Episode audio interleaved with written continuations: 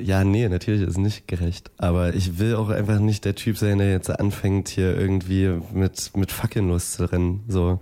Der Indie-Künstler Shelterboy darüber, wie die Einnahmen von großen Musikstreaming-Diensten wie Spotify auf die Künstler umgelegt werden. Nicht gerecht, aber irgendwie dann doch okay? Wir fragen uns, wie können kleine Künstler besser vom Streaming profitieren? Und damit herzlich willkommen bei Zurück zum Thema am 10. Februar 2020. Ich bin Ivi Strüving. Hi. Zurück zum Thema.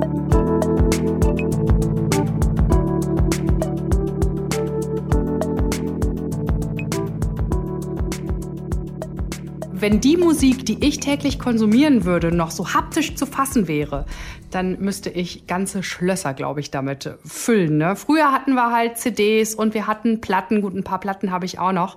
Aber ganz viel ist mittlerweile halt auch digital abrufbar. Heute nutzen Musikliebhaber Streaming-Plattformen wie Spotify oder Apple Music. Die Hörer bezahlen monatlich äh, einen Account und dafür darf man dann sich so viel Musik reinziehen, wie man möchte und bekommt auch noch ganz viel Neues vorgeschlagen, sodass es immer mehr wird. Das heißt aber auch, die Nutzer zahlen Geld an Plattformen für Songs, die natürlich von Musikern gemacht gemacht werden. Und irgendwie muss das Geld also von Spotify und anderen an die Künstlerinnen und Künstler verteilt werden. Wie das funktioniert, damit kennt sich unser Detektor FM Musikredakteur Christian Erl besonders gut aus und er ist jetzt bei mir. Hi. Hallo Yvonne. So Christian, wenn ich jetzt ein Spotify-Abo abschließe, ne? Dann zahle ich ja jeden Monat Geld. Bei mir ist es, glaube ich, 9,90 Euro nach wie vor oder 9,99 Euro. Mhm. Was passiert denn dann damit? Wie wird das verteilt? Also erstmal gehen natürlich ein bisschen Steuer ab, wenn wir davon ausgehen, dass das Unternehmen ehrlich ist und das versteuert. Dann ja. gibt's Geld für Autoren, Musikverlage und Dienstleister, mhm. die die Abrechnung zum Beispiel machen, die deine 9,99 Euro wiederum an Spotify geben. Spotify selbst behält ungefähr drei Euro und genauso viel, sagen die brancheninternen Zahlen, geht dann auch an die Labels und die mhm. haben ja die Rechte von diesen Songs und reichen dann wiederum von diesen drei Euro einen Teil weiter an die Künstler und das sind dann am Ende bei den Künstlerinnen und Künstlern eben nur noch 80 Cent, die von deinen 10 Euro bei denen ankommen und auch nicht mal zwangsläufig bei denen, die du hörst. Bei wem denn? Ja, das Geld geht nämlich vor allem an die Künstlerinnen und Künstler, die sehr viel gehört werden. Die Einnahmen schmeißt Spotify in den Topf und dann wird erstmal geschaut, wie viel wurde gestreamt, wer wurde wie viel gestreamt und von da geht dann das Geld an die Labels dieser Künstlerinnen und Künstler. Das klingt ja jetzt erstmal so ein bisschen nach dem Prinzip hart, aber fair. Wer mehr gehört wird, der sollte auch mehr Geld kriegen. Ne? Wer erfolgreich ist, der bekommt noch mehr Erfolg. Wer im Mangel ist, bleibt im Mangel. Aber, oh. Ja, also es klingt natürlich von vornherein erstmal logisch zu sagen, wer viel gestreamt wird, sollte auch das meiste an Geld kriegen. Mhm. Aber wie gerecht diese Verteilung ist, ist nicht so ganz klar oder ist zumindest immer wieder in der Debatte. Es kann ja zum Beispiel sein, dass ich mir ein Spotify-Abo hole, weil ich gerne Jazz höre und ja. gerne Jazz-Bands neue vielleicht auch entdecken möchte. Dafür mhm. ist Spotify, wie die anderen Streaming-Dienste ja auch, sehr, sehr gut. Von meinem Geld kriegt aber dann am Ende trotzdem Drake den Löwenanteil. Obwohl weil der den halt, nicht hörst. Genau, weil der eben der meistgestreamte Künstler ist. Und wenn du einen Friseursalon äh, hast oder einen Café, wo dauerhaft irgendwelche Playlisten durchlaufen, wo natürlich die Klickzahlen massiv in die Höhe schnellen, mhm. dann ist das im Vergleich zu dem einen Album oder den paar Songs, die ich mir vielleicht äh, jeden Abend anhöre, verschwindend gering. Und so landet dann eben mein Geld bei den populären Künstlern, die ohnehin von den ganz vielen jungen Leuten, die bei Spotify und den anderen Streamingdiensten sind, gehört werden. Und das ist ja genau wieder das, was ich gerade gesagt habe. Die, die schon viel haben, die bekommen dann halt einfach noch was obendrauf, ne? Da gibt ja so ein schönes Sprichwort mit dem Teufel und einem Haufen, ne? Ja, genau. ähm, ja, also tendenziell verdienen deswegen die Stars auch überproportional mehr. Ja. Also so die absoluten oberen 0,1 Prozent, die kriegen einen richtig großen Batzen der Einnahmen, gibt es eine extra Studie zu. Gerade in Deutschland schmeckt das aber selbst den ganz großen Künstlern nicht so ganz. Die haben sich gerade ähm, mit ihren Managern und mit Anwälten zusammen beschwert. Also Musiker, Musikerinnen wie Helene Fischer, Rammstein oder Peter Maffay mhm. haben gesagt, eigentlich ist es uns das zu wenig, was da rumkommt für die Künstler, Künstlerinnen, auch für uns. Die beschweren sich aber vor allem bei den Labels, denn äh, ja. die kassieren ein bisschen zu viel vielleicht von dem Teil ab, den Spotify äh, ihnen da in die Kassen gespielt hat. Also ist nämlich so, dass die großen Labels mehr einstecken als die kleinen Labels. Ja, also es ist ja nicht ganz klar, weil die Verträge ähm, bis auf einen Vertrag mit Sony, der glaube ich mhm. Anfang des letzten Jahrzehnts mal geleakt ist, äh, sind diese Verträge natürlich unter Verschluss. Deswegen lässt sich das nicht so einfach sagen. Aber man munkelt in der Branche, dass die großen Labels besser verdienen an Spotify als die kleinen. Mhm. Und Helene Fischer, die verdient dann mit ihren Streams natürlich bei Spotify auch mehr als so eine kleine Newcomer-Band. Wie viel verdient denn dann so eine Newcomer-Band, Christian? Ja, das kommt total auf die Band und auf den Künstler, die Künstlerin an. Selbst Künstler, die schon etabliert sind, kriegen aber auch gar nicht so viel, hat zumindest die äh, Künstlerin Kitty Solaris mir erzählt. Ein Künstler, Tom and the Wolves, hatte zum Beispiel 2018 über 100.000 Streams und ähm, digital kamen da so um die 179 Euro rüber. Das heißt, äh, wenn man 50-50 Label Künstler macht, sind es dann 90 Euro im Jahr für den Künstler für 100.000 Streams. Kitty Solaris ist sowohl selbst Musikerin, kennt es also aus der Perspektive, als auch Labelbetreiberin. Und dabei ist noch nicht mal üblich, so wie sie jetzt gesagt hat, dass wirklich 50 Prozent der Einnahmen an die Künstler, Künstlerinnen weitergereicht werden. Bei den großen Major-Labels ähm, ist das oft ein etwas oder deutlich kleinerer Anteil. Mhm. Wir haben gerade gehört, 90 Euro, das ist ja jetzt echt mal nicht viel Kohle, ne? Wollen äh, denn die kleineren Künstler überhaupt noch bei Spotify sein, wenn die da so wenig abgreifen können? Jetzt muss man natürlich sagen, Spotify ist gleichzeitig auch ein Promo-Tool für die Künstlerinnen und Künstler. Also vor Spotify und den ganzen Streaming-Plattformen, da haben die Hörerinnen und Hörer die Musik tendenziell einfach illegal runtergeladen. Mhm. Da verdienen Künstlerinnen und Künstler dann gar nichts dran. Man kann also schon sagen, dass bezahlte Streamingdienste für die Musikindustrie insgesamt eine Rettung waren.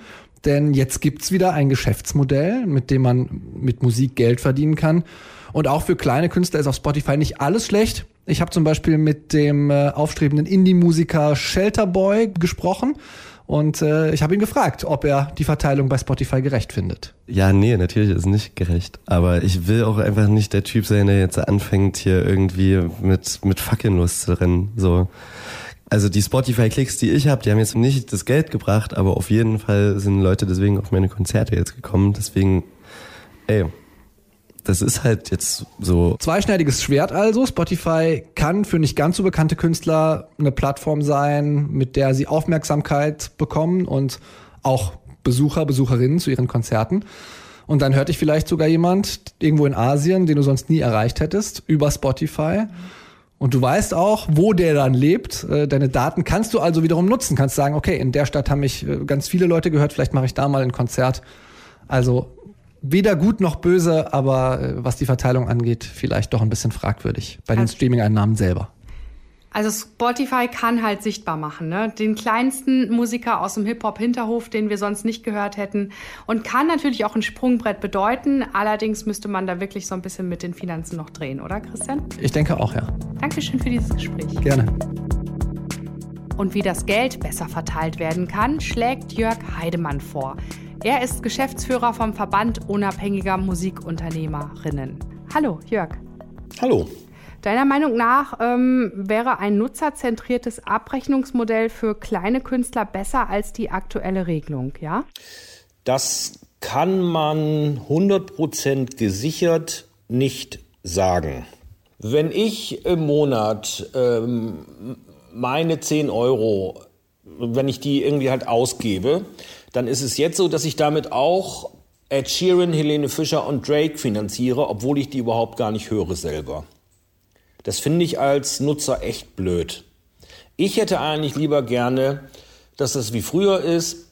Ich gehe in einen Plattenladen, ich kaufe mir eine Platte und ich weiß, die Einnahmen gehen an den Künstler oder an das Label. Und User-Centric würde jetzt bedeuten, dass meine 10 Euro genommen werden und nur an die Musikstücke verteilt werden, die ich mir auch anhöre. Das ist mir sehr angenehm.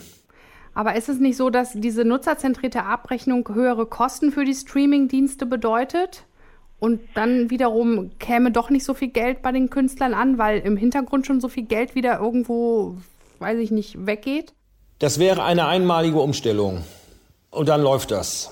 Es hat sich halt nur seit über zehn Jahren keiner an dieses Modell rangetraut. Und dann muss man ja auch noch berücksichtigen, diese Abrechnung ist ja jetzt so, die ersten 30 Sekunden eines Tracks entscheiden über Sieg oder Niederlage. Also ein Track, der nicht 30 Sekunden lang gehört wird, wird nicht gezählt. Was erleben wir jetzt? Dass die Musiker schon anfangen, in den ersten 30 Sekunden möglichst irgendwie die Einleitung, den Hook, äh, äh, den Vers und den Refrain irgendwie einzubauen weil sie sagen irgendwie, das muss alles in den ersten 30 Sekunden passieren, damit die Leute, damit man ein Stück gezählt wird. Das ist grauenhaft. Äh, ich meine, gut, Seven Inches haben damals auch äh, im Grunde genommen die Länge von Musik definiert. Äh, Technik hat also immer einen Einfluss gehabt, aber auch dass Stücke immer kürzer werden. Also die werden ja nur noch zwei Minuten Stücke gemacht. Und da müsste man sich halt auch überlegen, muss man da mit den Klickpunkten vielleicht was machen? Muss man sagen, ein 15-minütiges Stück wird irgendwie viermal gezählt und ein, ein zweiminütiges Stück eben halt nur einmal. Das ist etwas, worüber man mal nachdenken könnte. Dann finden wir es ausgesprochen spannend, dass wir herausgefunden haben in einer äh, Musiknutzungsstudie, die gerade läuft, in der Hamburger Universität, von eigentlich allen relevanten Musikverbänden finanziert, dass 35 Prozent aller Streaming-Abonnenten sagen, sie wären bereit, höhere Abogebühren zu bezahlen, wenn der Sound eine bessere Qualität hätte. Warum gibt es kein High-Definition Streaming-Abo? Könnte man das nicht einführen? Und was wir auch ausgesprochen spannend finden, ist so ein Dienst, ich sage jetzt mal für Musiknerds, die Leute, die sich passiv bedudeln lassen, können ja Playlisten hören, bis der Arzt kommt. Aber es gibt ja auch noch eine ganze Reihe von Menschen, die wirklich auch neugierig sind nach neuer Musik, die, die gucken, die suchen. Und ich bin früher zum Beispiel in einen Plattenladen gegangen und hatte so als ein Identifier ein Label. Ich wusste, wenn das bei dem und dem Label rauskommt, dann finde ich das wahrscheinlich meistens gut. Versuch mal bei einem Streamingdienst nach einem Label zu suchen. Geht nicht. Und wenn ich auf einen Musiker stehe, dann interessiert mich vielleicht auch alles, was er gemacht hat und auch wo er als Sideman mitgespielt hat. Ich kriege aber nur angezeigt, wo er im Lied ist. Sprich, ich hätte gerne, oder wir hätten eigentlich gerne, dass man nach viel mehr Sachen suchen kann. Die Streamingdienste haben eine Vielzahl von diesen äh, weiteren Angaben. Sie stellen sie mir aber nicht zur Verfügung und zwingen mich in ihren Algorithmus rein. Will ich nicht. Und warum wird es nicht zur Verfügung gestellt? Ja, ich bin nicht Spotify. Also wenn ich Spotify wäre oder dieser, würde ich sagen, liebe Leute, ich gebe euch alles, wonach ihr suchen wollt, weil ich aktives Musikhören unterstützen möchte, weil ich Vielfalt will. Aber äh, das tun sie halt nicht. So, jetzt bist du dafür, dass die nutzerzentrierte Abrechnung kommt, ne? Da müssen ja alle dafür sein, sonst wird es nicht gehen. Ja, und was glaubst du, wird das, wird das eingeführt werden? Gibt es eine Chance? Ich vermag es nicht final zu beurteilen. Wir brauchen noch viel mehr öffentliche Debatte darüber. Wir brauchen viel mehr Verständnis, wie gerade aktuell eigentlich überhaupt abgerechnet wird. Und wir bräuchten noch mehr wissenschaftliche Studien die einfach mal Umstellungsfolgen genau beobachtet und beleuchtet. Für mich reicht aber eigentlich die philosophische Erklärung, ich will mein Geld nur demjenigen Künstler oder der Künstlerin bezahlen, die ich auch höre, als Umstellungsnotwendigkeit äh, äh, vollkommen aus. Jörg Heidemann, ich danke dir ganz herzlich für dieses Gespräch. Gerne, gerne, jederzeit wieder. Jörg Heidemann, Geschäftsführer vom Verband unabhängiger Musikunternehmerinnen, hat viele Anregungen und Ideen, wie Streaming-Plattformen wie Spotify sowohl künstler- als auch nutzerfreundlicher gestaltet werden können. Das war zurück zum Thema am 10. Februar 2020. Wenn euch der Podcast gefallen hat, dann abonniert uns doch bitte in eurer Podcast-App. Ich bin Ivi Strüving. Danke fürs Zuhören und bis zum nächsten Mal. Zurück zum Thema vom Podcast Radio Detektor FM.